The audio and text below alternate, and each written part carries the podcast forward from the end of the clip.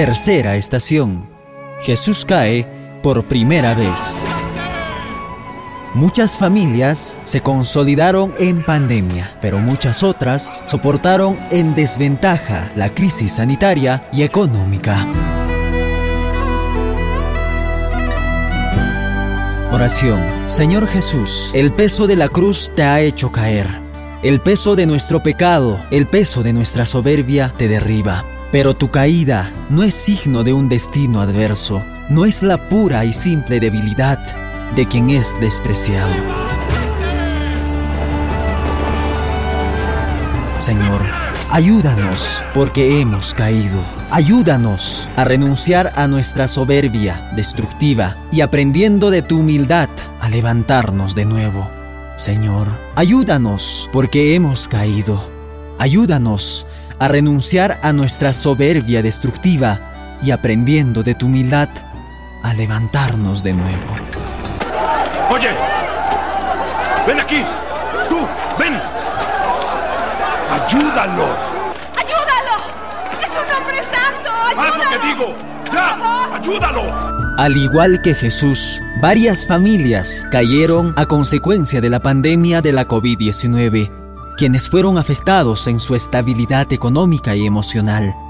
Familias enteras tuvieron que reinvertirse para generar ingresos económicos y llenar la canasta en casa. Todos los que trabajamos de día a día, los que salimos a trabajar y solo vivimos nuestro trabajo y no tenemos un sueldo, ¿no? Entonces nos ha afectado bastante, ¿no? Más no sé cómo, hasta dónde llegará, pues, ¿no? Hasta enfermedad que tanto daño nos ha hecho más que todo a la población. Pues, para sostener pues a la familia, ¿no? Mm, prácticamente ya no nos alcanza, pues no, no tenemos un sueldo fijo, nosotros trabajamos así día a día, salimos a trabajar ¿no? con nuestra herramienta de trabajo y ese es el único sustento que, que tenemos nosotros. Caserita, lleve su verdura para la semana, casera, caserita, lleve su verdura.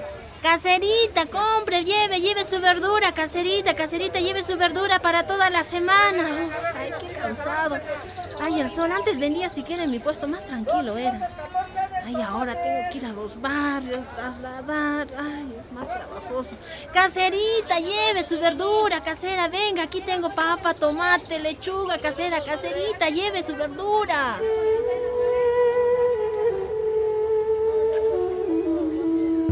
En aquel entonces, una comerciante, a pesar de la emergencia sanitaria y económica, salió a las calles a comercializar frutas, verduras y productos para mantener a su familia. ¿Qué cosa vamos a comer? Rea rea y nosotros comemos rea rea. Queremos llevar pan cara rea y no hay. Redecamos uno y otro, esto vamos a vender, esto vamos a vender. No vendemos eso, eso así estamos. Ahora no hay trabajo, no hay negocio. So han, so ahorros han acabado. ¿Con qué plata a nosotros nos va a comprar?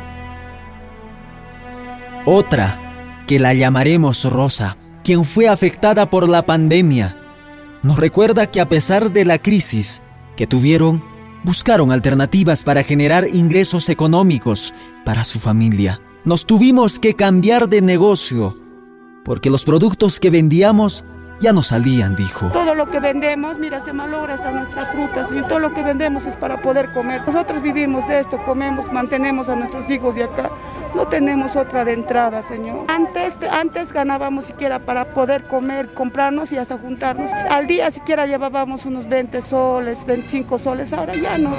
No, Señor, ya no ganamos.